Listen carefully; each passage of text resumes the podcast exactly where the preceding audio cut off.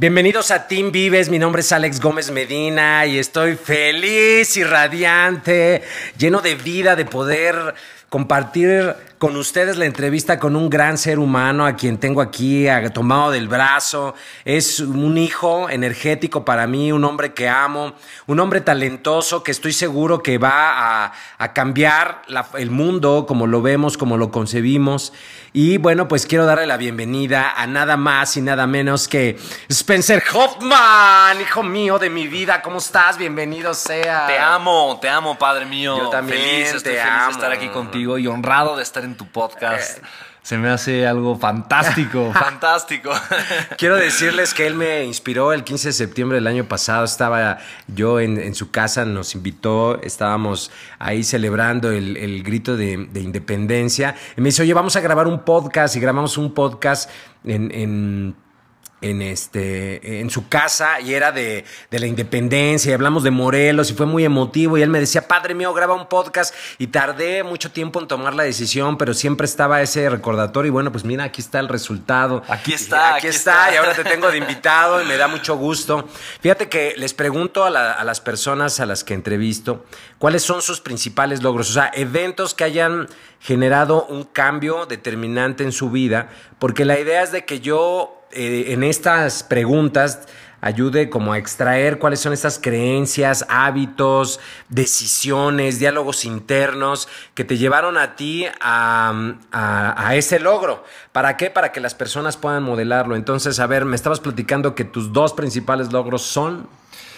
O los que viendo desde afuera tu vida. Sí, yo creo que yo creo que es, una pregunta profunda, ¿no? Porque no, cuando me la hiciste ahorita no, no, supe exactamente a qué ángulo dirigir mi respuesta. Sin embargo, yo creo que eh, justo si, si, veo mi vida desde afuera, como una o sea, desde una perspectiva muy, muy, muy, muy, muy externa, yo creo que los dos sucesos que, le, que me crearon una certeza personal grande para realmente dedicarme a lo que me apasiona, para realmente trabajar por conquistar mis sueños, fueron dos hechos, uno a los 19 años, otro a los 24 años, que me hicieron saber que si pagaba el precio podía lograr cualquier cosa. A los 19 años hice un evento y vendí eh, patrocinios para hacer ese evento y en aquel momento yo creo que vendí cerca de 3 millones y medio de pesos en patrocinios. Tenía 19 años.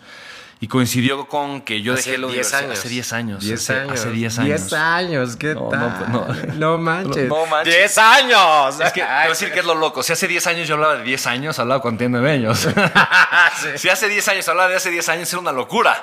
Era un niño. Sí. y ahorita ya puedo hablar de 10, de hace 10 años, hace 10 años. Lo cual resulta ser bastante perturbante. Perturbador.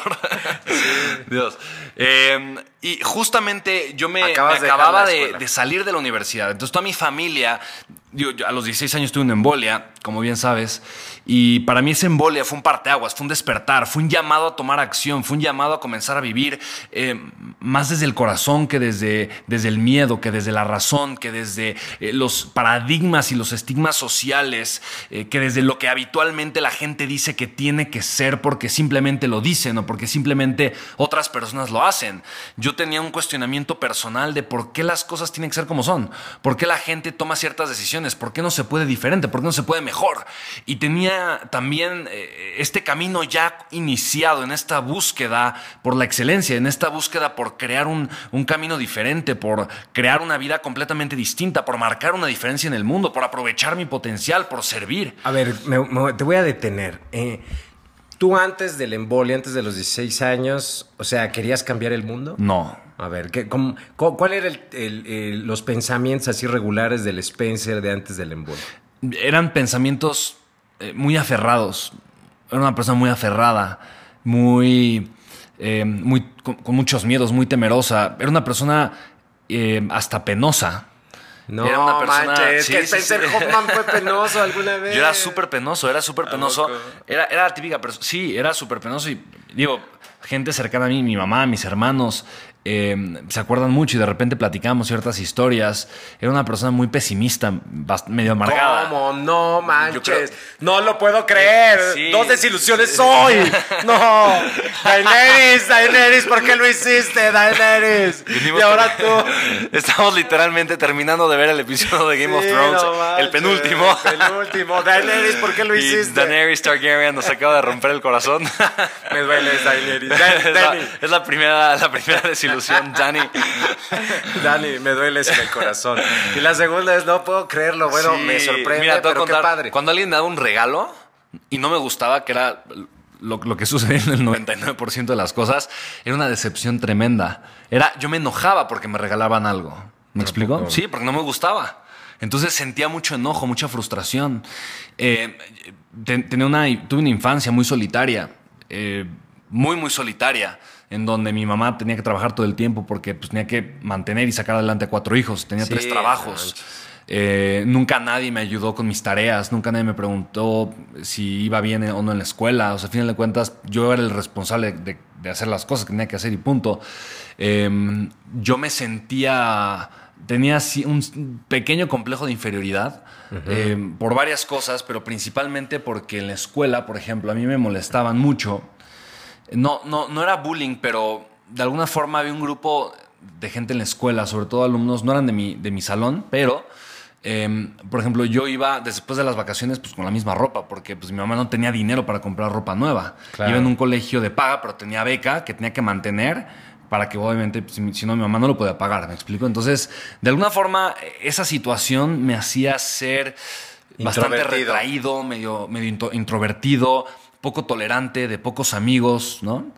Quiero, quiero describirte a Spencer Hoffman, para quienes no lo conocen, es un hombre de 1,95, es rubio, de ojos azules, es eh, un tipazazo eh, que tiene un carisma arrollador, ya lo vas a ver, ya lo, al último él te va a decir sus redes sociales para que lo sigas. Entonces, de verdad me sorprende un poco escuchar esto, pero hoy, bueno, tú y yo que ya estamos en el desarrollo humano, puedes darte cuenta que todo eso era parte de de una formación, a lo mejor no de la mejor manera, pero parte de una historia que, te estaba formando, ¿no? Pero en ese momento era así, ese era el Spencer de ese momento. Y entonces, negativo, em, introvertido, eh, pesimista, eh, algunas características. tampoco, tampoco en un extremo dramático, pero sí bastante. O sea, sí era una persona irritable, ¿no? O sea, sí. me eh, enojaba de que me dieran un regalo que no era el que. Exacto, ¿no? Hasta ese punto, ¿me explico? Entonces, no, no, estaba ni conectado con el amor, ni con la gratitud, ni con el eh, desarrollo humano, ni con la conciencia. Aplicado ni y con la consideración hacia otras personas. No, no, simplemente pues sí, eso, una persona que había sufrido mucho por haber crecido sin un padre, eh, por una mamá ausente, porque tenía que trabajar tanto. Em, en, un entorno social en el que se sentía de alguna forma eh, incómodo. Si tú decías, en por comparación ejemplo, lo, constante. Lo, de la ropa, ¿no? Que de repente te sí, por eso. Regresaban de vacaciones y contaban, algunos se habían ido a esquiar, otros se habían ido de vacaciones a tal lugar, otros no. Pues yo no había hecho absolutamente nada. Entonces, de alguna forma, eh, pues todo eso fue generando en mí, eh, pues también eh, este deseo de, buscar vivir una transformación, de buscar que las cosas pues, fueran distintas y de también tener la voluntad de pagar el precio. Por eso cuando yo tuve una embolia a los 16 años y yo estando ahí en una cama en el hospital, escucho al doctor que le dice a mi abuelo que yo iba a perder la vida en ese momento, yo me puse a pensar de todo lo que pude haber hecho, pero por miedo no hice de todas las decisiones que no tomé, de, todas la, de toda la acción que postergué, de todas las cosas que no había vivido. Yo decía eh, a los 16 años, yo decía, híjole, eh, voy a morir eh, sin saber lo que es ser padre, sin haberme enamorado, sin haber hecho el amor, sin haberme atrevido a emprender, a ser empresario, sin haber viajado, sin haber conocido otros países, sin haber, ¿me explico? y, todo eso que estaba en mi mente, de alguna forma, me hacía sentirme arrepentido porque sabía yo de tantas oportunidades que había dejado pasar. O sea que si en ese momento hubiera, eh, afortunadamente no sucedió, pero si en ese momento hubiera terminado tu vida, aún y cuando tú estabas, que no, recuerdo que me habías contado, ¿no? Que no puedes hablar, pero que sí escuchabas todo.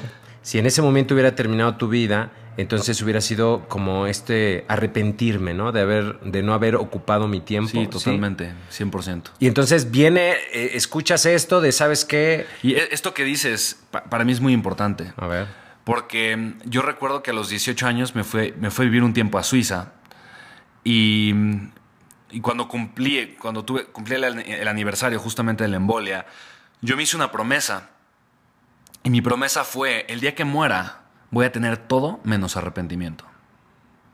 Voy a tener todo menos arrepentimiento. Y no sé cuánto tiempo pase. No sé si va a ser un año, 10, 20, 10, 50, 100, no sé. Pero el día que yo me vaya voy a saber que cada día que viví, lo viví entregando todo. Lo viví desde un propósito. Lo viví no porque tuve miedo, no controlado por el miedo, pero controlado por esa pasión, por esa decisión, por haber hecho las cosas. Claro. Claro. Hay una enorme diferencia. Entonces, para ti que estás escuchando, pues quiero darte quiero ah, puntualizar esto, ¿no? En ocasiones eh, podemos estar desperdiciando nuestra vida y por eso es que muchas veces en el desarrollo del potencial humano, tú lo sabes perfectamente, de, repente hay muchas dinámicas que te llevan a reflexionar en qué pasaría si el día de hoy fuera tu último día, si en este momento estuviera terminando. ¿Cómo estarías entregando eh, tu último día o las cuentas a un poder superior o a ti mismo, simplemente a tu propia conciencia? Y, la idea de este tipo de dinámicas y de este tipo de reflexiones es justamente que te encuentres con esto. O sea, muchas personas que tienen una experiencia cercana a la muerte, justamente tienen esta reacción, ¿no? De decir, o sea, no, eh, sería absurdo haber, haber tenido todos estos talentos, todos estos dones, toda esta pasión y quedarme con ella, con esta música dentro de mí, como se dice. Entonces, bueno, pues de alguna manera, esta embolia lo que hace es que detona al ser humano, mm. eh, sienta las primeras bases, los pilares del ser humano que hoy eres, que, que cambia. Entonces, ¿cómo fue el cambio? O sea, a, partir de que empezaste a recuperarte, porque bueno, de la embolia fue, poco pierdes la vista, un montón de cosas. Sí, yo, estuve, yo estuve algunos meses sin poder ver, o sea, yo desperté la embolia ciego y, y tuve que ir recuperando la vista y todavía hay una parte donde no veo em, de, de, mi campo visual y me gusta mucho ahorita recordar a Wayne Dyer que, decía, no mueras con tu música todavía adentro, ¿no? sí. Y y justo eso, yo desperté y desperté con hambre, no de comer, obviamente, pero con esa hambre de perseguir mis sueños, con esa hambre de crear, con esa hambre de pagar el precio, con esa determinación de entender que mi vida ahorita era una, las circunstancias son ciertas que yo no puedo cambiar, pero sí puedo trabajar lo suficiente en mí para que mi futuro sea diferente. Y puedo tener esa determinación para pagar el precio y para salir adelante y para, no importa qué suceda en mi vida, hacer que las cosas sean distintas. Y Dime algo que sucedió casi inmediatamente después. O sea, Repóntate ese momento de cuando te levantas, te empiezas a recuperar. Sí, estás ciego unos meses. Platícame de ese periodo, porque ese periodo a lo mejor... No... Fueron yo creo más semanas en donde de repente veía algunas manchas, de repente no veía bien. Recuerdo que eh, me iban a visitar amigos y familia al hospital. Cuando yo desperté, yo, yo sí recuerdo un momento, hubo un momento, digo, esto no es, no es algo que cuente mucho, pero hubo un momento en donde mi corazón estuvo a seis latidos por minuto. Uf. Y, a nada. Sí, a nada. Y me tuvieron que reanimar dos veces.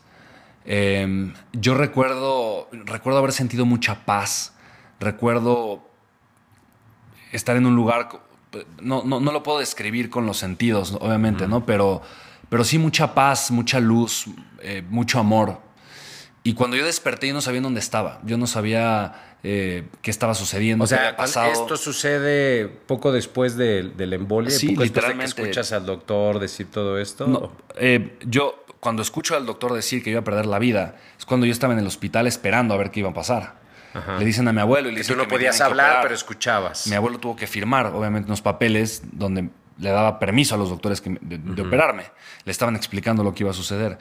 Me operaron, yo estaba internado en el hospital y después de la operación es cuando... Vives esta experiencia. Sí, sí, o sea... ¿Qué es, qué es lo que se no conoce como experiencia cercana a la muerte? Sí, probablemente, sí, totalmente. Porque ah, describen similitudes este, en lo que tú describes, ¿no? Que es paz profunda, amor profundo, mucha luz, eh, como, como deseos incluso de dejarte ir ya, sí, ya. Todo está bien, ¿no? Todo está bien. Sí, y digo, no, no he estudiado esas cosas de experiencia cercana a la muerte, ni mucho menos, pero cuando, cuando yo desperté estaba en el hospital y yo primero no sabía en dónde estaba. Em, después recuerdo, estaba ahí con, unos tíos. Eh, mi mamá todavía no había llegado, mi mamá estaba fuera. Ah, estaba en eh, Colombia, ¿no? Mi mamá estaba, sí, justamente. Eh, y por más rápido que ella regresara, pues obviamente no le daba tiempo de llegar. Tenía el vuelo el día siguiente y no había un vuelo antes. Em, y pues de alguna forma, antes de la embolia quería despedirme de ella y después de la embolia obviamente tardó un, tardó un par de días en llegar. Poco a poco fui entendiendo qué estaba sucediendo em, y fue un proceso, yo creo que de unos meses donde fui recuperando la vista, unas semanas más bien, donde todo me dejó de dar vueltas. O sea, estabas em, confundido, claro. Yo, yo me levantaba y todo giraba porque pues, el cerebro estaba inflamado y todas estas cosas.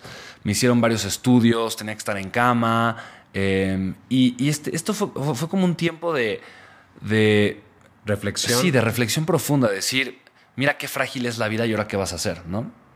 Esos eran los diálogos que tenías. Sí, sí, sí, sí, totalmente. Y, también yo creo que una parte de mí todavía no había decidido cómo iba a interpretar la situación como tal embolia. Em, Porque apenas, hacía había sucedido, unas semanas eras un, chico que pues tenía sus temas, ¿no? Claro, claro. Ya lo platicaste. Me, daba, me, daba, me daba pavor el tema de la escuela, ¿no? O sea, de, de, de, regresar y haberme saltado tantas clases, de qué iba a pensar la gente, cómo me iban a tratar después. Eh, mi hermana, yo escuchaba eh, que se iba con un bote a pedir dinero a mi escuela, a los salones, para que nos apoyaran a pagar el hospital. Eso eso me, me daba una pena terrible. Eh, entonces, eh, para mí el regresar a la escuela también fue como un tema de no sabía cómo, cómo lo iban a tomar o qué iba a suceder. Estuviste en este periodo como de interpretación. Sí, totalmente. de, reflexión. Sí. ¿Y, cuál fue el punto en el que, empezaron? ¿Fue instantáneo o fue paulatino que empezaron no, fue totalmente paulatino. Fue paulatino. Fue paulatino. ¿Qué empezó a eh, pasar? recuerdo, un, recuerdo un evento que fue bastante importante. En, en aquel momento mi mamá tenía un novio y yo, y dijeron, oye, pues vamos a algún lugar y decían, pues vamos a Acapulco, ¿no? Yo tenía... O sea, pero ya había salido del hospital. Ya había salido del hospital, tenía poco tiempo de estar en casa, todavía todo me daba vueltas. Y él no me permitió comportarme victimosamente. Ah, ok. O sea, no lo permitió. Cuando, cuando yo estaba, cuando me, me dolía mucho la cabeza, todo me daba vueltas, él no le, no le dio nada, no le dio importancia. Y yo recuerdo que escuché, o sea, me di cuenta cómo le decía a mi mamá de no, no, no, no le des importancia, ¿no? Para mi mamá era muy complicado porque me quería apoyar, obviamente. Pero cuando yo fui consciente de eso, dije, claro, estoy, estoy de acuerdo. O sea, no me gusta, preferiría que me ayudaran. Que te apapacharan. Que me apapacharan. de ti. Exacto. Pero me di cuenta y dije, claro, no. Qué bueno, o sea, qué bueno.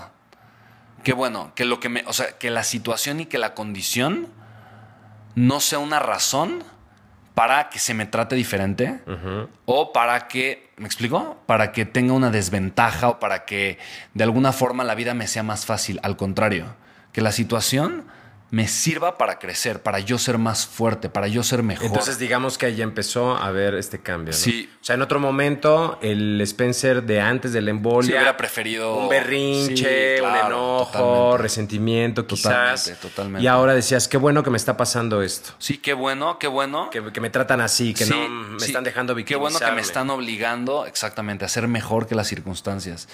Y yo recuerdo que... Y digo tiene, esto es algo que nunca había platicado y me encanta, ¿no? Que contigo, amado Padre mío de mi vida, que, amo, hijo, que me estés, que, estés indagando mucho. Recuerdo también que em, eh, una tía me invitó a, unas clases de espiritualidad mm. y eran de meditación. Ok. Y para mí fue, yo recuerdo la primera vez que medité, sentí una conexión tan profunda sentía tanta electricidad en mi cuerpo, me sentía, sentí hasta cierto punto como que yo no estaba en mi cuerpo, sentí eh, una experiencia, sí, una experiencia espiritual muy profunda que dije, oye, esto, es algo muy raro, entonces seguí yendo a estas como clases de meditación, tomé varios cursos de meditación, eh, cursos avanzados, incluso tomé muchos cursos de meditación, esto a los 16, 17 años.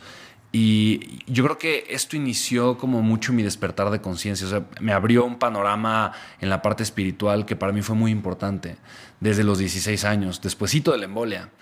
Em, y a partir de ahí, personas que estaban eh, en estos cursos me, empezaron a hablar del desarrollo humano. Ok, pero a ver, ahí quiero, en, esas experiencias espirituales que viviste, debiste haber desarrollado una creencia.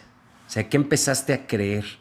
Porque yo estoy convencido de que cada experiencia de la vida genera nuevas creencias. Entonces, esas experiencias, ¿qué creencias generaron en Spencer? Yo creo que la primera creencia fue la vida no es como me la habían platicado. O sea, fue, yo creo que eso fue lo primero, ¿no? De, de no, hay, cosas, sí, hay, cosas distintas. Hay experiencias diferentes. Hay personas. O sea, la vida no es como a mí me la habían platicado. La vida no es como como la que, la que me pintaban, la que yo creía. ¿Cuál era? ¿Cuál era la que te habían pintado? Pues la típica vida. Tienes que, tienes que ir a la escuela, tienes que estudiar, tener una carrera, tener un trabajo bien pagado para trabajar 40 años de tu vida y a los 60 años eh, retirarte eh, y que te sigan pagando 20, 30 mil pesos Entonces ahí ya te empezaste a cuestionar, decía, aquí no me checa, o sea... Sí, no me checa. Y algo, algo importante, otra gran creencia que, obtuve a través de, estas, de estas eh, pláticas, talleres y cursos de meditación espirituales, sí, estas experiencias, fue que la felicidad no se encontraba en lo material, que la felicidad no estaba en lograr. La felicidad no estaba en alcanzar, la felicidad no estaba en llegar a un punto, no estaba en tener. ¿En qué está la felicidad? La felicidad está en mí. La felicidad está en, agradecer, en conectar, en experimentar, en, estar aquí, en estar en el ahora, en, sí, claro. en, vivir. ¿no? Yo, de hecho, eh, cuando comparto acerca de esto, eh, se lo leí de una manera magistral a Eckhart Tolle en su segundo libro, que se llama La, la Nueva Tierra, en donde dice, es que no hay actividad que te produzca felicidad. O sea, sí, sí hay cosas que me gustan hacer, no hay pertenencia que me produzca felicidad. Dice, la felicidad fluye desde el centro de mí hacia la actividad y hacia, hacia la pertenencia. O sea, no está ni en el hacer ni en el tener, sino en el ser. O sea, cuando yo eh, descubro esta verdad, porque tú sabes, a veces en, en las palabras se puede decir mucho, pero es hasta que vivo la experiencia de darme cuenta que incluso en medio de una experiencia que podría ser no tan agradable, puedo vivir esta experiencia de felicidad, o sea, la experiencia fluye desde dentro de mí hacia lo que hago, hacia lo que tengo, hacia lo que hay en mi entorno. Entonces, em, muchas personas te lo pueden decir a ti que estás escuchando este podcast, pero es hasta que tú eliges vivir la experiencia. Es hasta que tú realmente te comprometes en decir, a ver, quiero experimentar esto, si es verdad, de que la felicidad fluye desde mí hacia lo que hago, desde mí hacia lo que tengo. Y bueno, pues eso es lo que, lo que se comparte. Entonces ahí a esa edad descubriste uno de los grandes secretos, o sea, porque realmente eh, muy joven sí. te diste cuenta de que la felicidad no está ni en el hacer ni en el tener, sino, sino en el ser, o sea, lo que hay dentro de ti. Sí, totalmente. Y, eso honestamente llevó a me llevó eventualmente a, los 18 años eh, comenzar un, un, primer negocio con un hermano y a los 19 años, que creo que para mí esto fue un tema muy importante, salirme de la universidad. Porque justo con toda esta reflexión, yo me di cuenta que, que yo no quería un título universitario. ¿Para qué? O sea, no, o sea, no, no me llamaba, o sea, tener un título, ¿para qué? O sea, no, no. Me decía, no, porque papelito habla, ¿no? Pues, sí, pues está bien que hable, pero. Y luego, ¿no? O sea, no, no me interesa eso. Yo trabajaba de incluso desde antes de la embolia, desde los 14 años.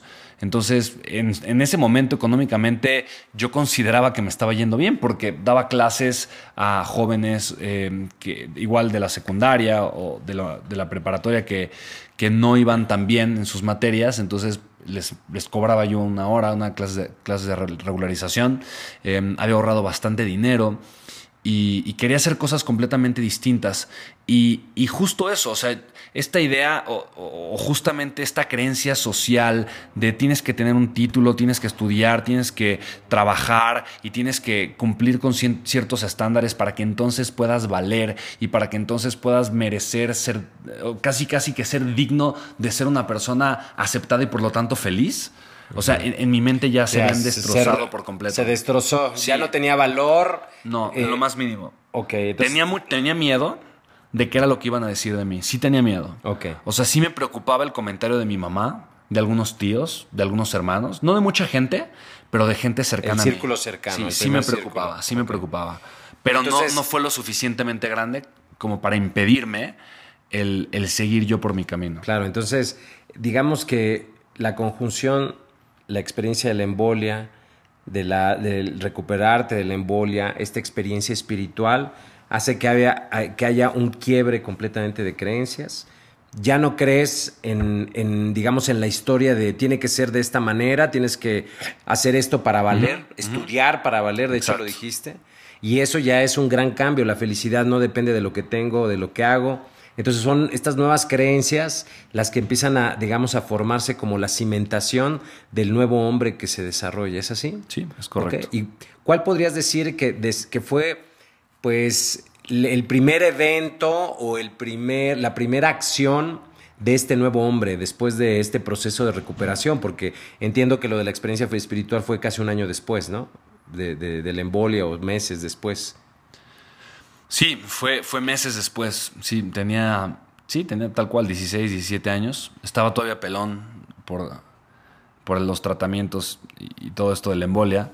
Em, y justamente, o sea, yo creo que después de tener estas creencias, ¿qué fue lo primero que decidí? Ajá, o sea, ¿cuál fue el primer acto que ya denotaba, que para tu propio punto de vista denotaba a la, nueva persona? Porque trabajador eras desde antes. No, justo dejar la universidad dejar la universidad. Sí, y a pesar de lo que pudieran opinar, este miedo que incluso tenías de la opinión de tu círculo cercano, continuar. Ese fue el primer gran acto. Lo, primero, así grande. Pues realmente es una decisión muy fuerte. Muy fuerte, totalmente, totalmente. Y, y más un poquito por el contexto en el que yo estaba. O sea, de alguna forma tenía habían grandes expectativas de mi familia, yo me había ganado una beca en, realmente eh, en, varias universidades, estaba estudiando eh, en la universidad que quería, la carrera que quería, estaba estudiando ingeniería física, me encanta la física, me encanta la ingeniería, sin embargo, eh, yo me había dado cuenta que no era, o sea, yo no me veía de ingeniero ni de físico, no me veía trabajando como, como un ingeniero, ni ni me veía teniendo un jefe yo ya había decidido, o sea, que, yo no quería un jefe. Y cuando comencé a hablar con los exalumnos, todos eran empleados, todos, todos eran empleados. Y, todos aspiraban a esta vida que te digo. Y de alguna forma, en mi mente, yo tenía la certeza de que quería una vida completamente distinta. Yo había decidido eh, ser millonario desde chiquito. Era un sueño que tenía. Yo había decidido eh, tener una vida completamente distinta, cambiar al mundo, hacer cosas completamente diferentes, ¿me explico? Entonces yo me di cuenta que ese no era el camino que me iba a llevar ahí. Y a pesar de que yo había puesto una pizzería con mi hermano, yo me salí de la universidad y justo coincidió en ese momento que me junté con otros dos amigos y decidimos hacer un evento. Y yo para ese evento comencé a vender patrocinios. Nos contactó eh, una, Telcel, en, México es la empresa más importante de telecomunicaciones. Y y yo le vendí un patrocinio a Telcel de cerca de 2 millones de pesos eh, a BlackBerry, a Nokia, a Samsung, a LG, eh, a Google, a, muchísimas empresas. En total fueron, no sé, casi 4 millones de pesos. Tenía 19 años. Y pues literalmente hice mi primer millón de pesos mexicanos. En aquel, momento eran como, no sé, un millón de pesos en aquel momento el dólar estaba yo creo que como a 12, 13 pesos. 12, 13, sí. Sí, un poquito menos de 100 mil dólares, como 80 mil dólares. Y, y, para mí eso fue un momento en donde me di cuenta que, que la universidad, o, incluso tal vez un título universitario, hubiera sido más un estorbo que una ayuda. Okay. Hubiera sido un, paradigma, un impedimento de que yo hubiese tomado esas decisiones, de que yo me hubiese atrevido a hacer esas cosas. Y yo recuerdo mucho que para ahí, ahí a los 19 años yo ya había tomado varios eh, cursos, eh, entrenamientos de desarrollo humano. Y ya tenía mucha certeza personal. O sea, actuaba más, más que por inteligencia, más que por sabiduría, por certeza.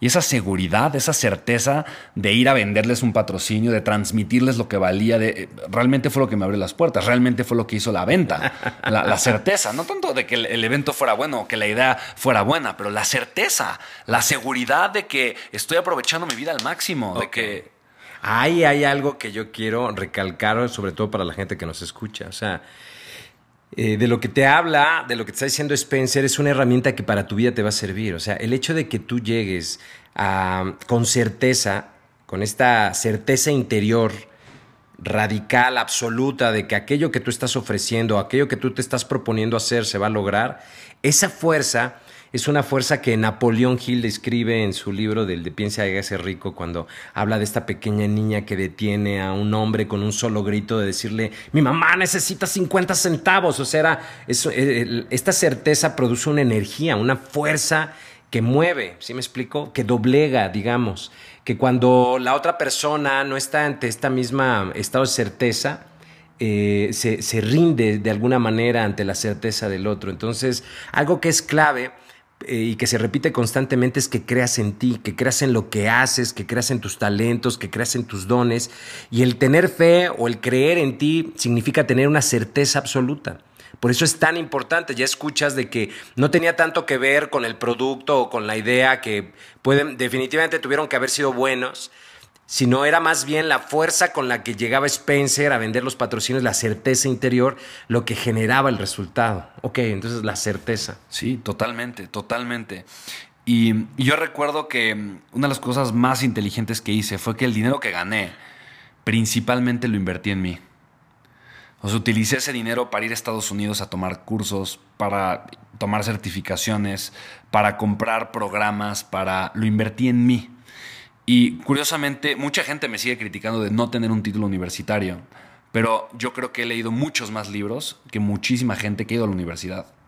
He tomado probablemente cursos, certificaciones, he aprendido de muchísimos expertos y ahí fue justo que nació en mí el deseo posteriormente de hacer eventos y de seguir eh, aprendiendo de la gente que yo consideraba que era la, número uno en el mundo, ¿no? Por eso el deseo de eventualmente hacer un evento con John Maxwell, em, de traerlo a México y de seguir después más o, más adelante trayendo expertos para seguir aprendiendo de personas que han transformado el mundo porque primero se han conquistado a sí mismos, a ellos mismos. Claro. Yo estoy completamente de acuerdo con, contigo. Me doy cuenta la importancia que tiene hoy que empecemos a hacer un cambio justamente en la forma en la que se enseña, que se que entrena a las personas, en las que se educa a las personas. Por supuesto que hay, es conocido de que bueno, el modelo actual de, de, formación, de educación, es un modelo que ya está en, en, su última etapa. Lo veo en los jóvenes estudiantes, como sabes, tenemos el proyecto de Vives de la carrera en desarrollo humano y la hacemos vivencial y cada, cada materia, pues eh, eh, encontramos formas de que sean experiencias, de que sean experiencias de vida y no conocimiento, que los alumnos no sean solamente receptores pasivos. Pero cuando yo escucho lo que significó para ellos la preparatoria o algunas otras etapas de su educación formal, me doy cuenta de que están, pero hasta el gorro, o sea, eh, que, que, no funciona. Y no es que el conocimiento no funcione, o sea, el conocimiento siempre va a engrandecer al ser humano, o sea, todo, todo el tipo de conocimiento lo, va a engrandecer, sino es que la forma en la que la estamos enseñando no es el adecuado. por eso cuando tú me dices, me seguí preparando, bueno, pues no estudiaste formalmente o en la educación formal, sí. pero te educaste. En el sistema educativo tradicional. Es tradicional, pero te educaste en lo que tú considerabas que, que podía ser eh, las mejores herramientas para, para detonar eh, ese, esa persona que había. y eventualmente contigo, ¿no? O sea, em, las certificaciones que tomé contigo, yo creo que de todas probablemente fueron las más importantes. Ay, wow. Graben eso, ¿eh? Repítalo dos veces, por favor, escuchen. Gracias. No, y no, y no lo digo, no lo digo por decir, o sea, realmente. Em, sí, o sea, realmente de todas las certificaciones, el, haber estado contigo, el haber conocido todos los programas que haces y, me encanta, ¿no? Porque eso es lo mismo que transmites en el sistema educativo en el cual tú estás trabajando actualmente, ¿no? Sí. Buscándolo transformar y lo estás haciendo, ¿no? Sí, sí, sí, en eso estamos. Oye, pues mira, eh, creo que esto lo tendríamos que hacer, tenemos que, que hacer como unas cuatro entrevistas para sacar toda la información de Spencer Hoffman Ahorita ya hemos avanzado bastante, me doy cuenta de muchas de las creencias, pero me gustaría que, que para cerrar este, esta primera de seguramente varias entrevistas que vamos a tener, me gustaría que, que conectaras con ese joven de 15 años, el de 15 años, el que todavía estaba como confundido, como enojado, como resentido, como negativo, por muy buenas razones, porque sabes que hay muchos chavos exactamente así, ahorita. Es más, puede ser que este podcast lo escuchen jóvenes que están exactamente así, que se sienten de repente por diferentes circunstancias solos, que sienten que la vida no tiene sentido, que, es, que apesta, que es negra, que es oscura, que, que no vale la pena seguir. ¿Qué podrías decirles a esos jóvenes de 15 años? O incluso de 16 o de antes, a, al propio Spencer, al Spencer de antes de la embolia? ¿Qué les podrías decir? Híjole. o sea, lo primero que me viene a la mente es una imagen tomándolos a ellos de los hombros y decirle despierta. O sea, despierta, despierta, despierta. O sea, de, todo corazón, despierta, despierta. La vida es demasiado corta y al mismo tiempo em, es demasiado larga pero es, demasiado corta como para que estés desperdiciando la vida, es demasiado corta como para que te estés enfocando más en el pasado o en lo que no se puede, es demasiado larga como para poder construir lo que realmente amas, si te propones a trabajar para ello. Yo creo que em, mi yo de 15 años era, era poco consciente, era poco consciente de la temporalidad, pensaba demasiado en él, pensaba demasiado Em, en lo que él quería, en lo que él temía. Y no sé, probablemente esa es la, situación o la circunstancia de, mucha gente de 15 años. A él háblale, ¿qué le dirías a él exactamente? Teme mucho, se concentra demasiado en lo negativo, se enfoca en lo que no hay.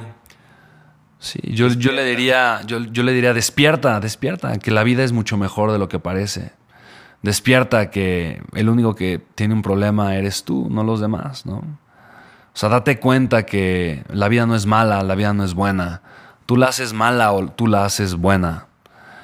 Y date cuenta que lo más valioso que tienes en la vida es el tiempo. Lo más caro es la ignorancia. Así que tú tienes que tomar la decisión y es mejor que decidas pronto acerca de qué vas a hacer con tu vida. Para mí la embolia lo único que me hizo fue más consciente. Me hizo consciente de que el tiempo se nos puede ir en un abrir y cerrar de ojos, en un pestañeo. Cuando yo comencé a ser consciente del tiempo, y, creo que hay dos tipos de personas, o, bueno, tres. Los inteligentes, que son los que aprenden de sus experiencias, ese probablemente fue mi caso. Y hay un grupo de personas que según yo son mejores, que son los sabios, y son los que pueden aprender de las experiencias de otras personas. Y el resto son todos los demás, ¿no? Los que no aprenden. Entonces llamarías al sabio que hay dentro de cada joven. Yo llamaría al sabio que hay dentro de cada joven. El que no tiene que vivir una embolia, el que no tiene que vivir la muerte de un familiar cercano o el abandono de una persona, o un abuso físico o verbal. El que simplemente puede despertar y ser consciente. Y también me diría que todas esas ideas de grandeza que tenía, si las hubiera seguido, hubiera tenido éxito. Porque hubo tantas cosas que yo soñé, que yo pensé, que yo decía, que yo me convencí de que por mi edad no iban a ser lo suficientemente buenas o valiosas. Y el día de hoy me doy cuenta que si lo hubiera hecho, incluso hasta yo considero que era más talentoso a los 15 o 16 años que ahorita. En muchas cosas el instinto es más fuerte, eh, la energía es más fuerte. Eh, hay, otras, hay, cosas que funcionan mejor cuando tienes 15, 16, 17, 18 años. Se van compensando con los años con otras, pero independientemente de eso, no vales menos que alguien que tiene 30 o 40. No tienes menos, no estás en desventaja, todo lo contrario. Y cualquier idea que puedas comprarte o que puedas aceptar de que vales menos o de que estás en desventaja y, si esa idea te controla y te, y te quita acción, yo creo que estás comprometiendo lo más valioso que tienes. Así que a mí yo de 15 años le diría, atrévete, atrévete a ser tú, atrévete a soñar, atrévete a pagar el precio, atrévete a hacer todas esas cosas que puedes hacer y que honestamente pueden comenzar a, crear una transformación en tu vida pronto. Y otra cosa, cásate con un propósito. No tengas miedo de tomar un camino de vida. No tengas miedo de enamorarte del proceso. Si después cambias, no hay ningún problema. Tampoco te sientas mal por eso. Pero quedarte en el agua tibia de como que no saber para dónde, creo que es lo peor que puedes hacer. Wow. Wow, pues muchísimas gracias, amadísimo hijo Spencer Hoffman. ¿Cómo te encuentran las personas que quieran seguirte después de escucharte? ¿Cómo te pueden encontrar en tus redes? Ok, de muchas formas. Em, tengo un podcast, lo pueden escuchar, se llama Una vida, un legado. Está en cualquier plataforma de podcasting, seguro en esta misma también. Y en Instagram principalmente, igual en Facebook me encuentran como Spencer Hoffman, con S al principio, Spencer Hoffman, H-O-F-M-A-N. Em, eh, donde más estoy activo probablemente es Instagram, entonces igual arroba Spencer Hoffman, así me pueden encontrar.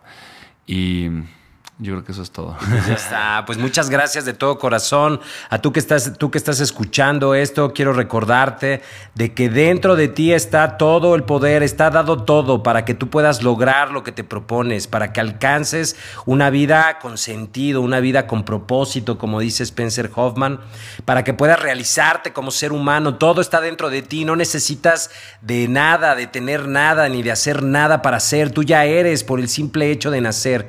Gracias por este maravilloso podcast, hijo mío. Te amo. Te amo, te amo. chao, bye. Chao, bye. Hello. Si ya realmente quieres hacer cambios en tu vida, acuérdate que solamente cambiando tú vas a poder cambiar tu entorno. Así que aprende a amarte, a perdonarte, a aceptarte, a conocerte y conoce el primer programa virtual, vivencial, en línea, autoestima ya. Mándame un mensaje a arroba Gómez Medina, Alex en Instagram y te mando la liga para que lo conozcas. Chao, bye.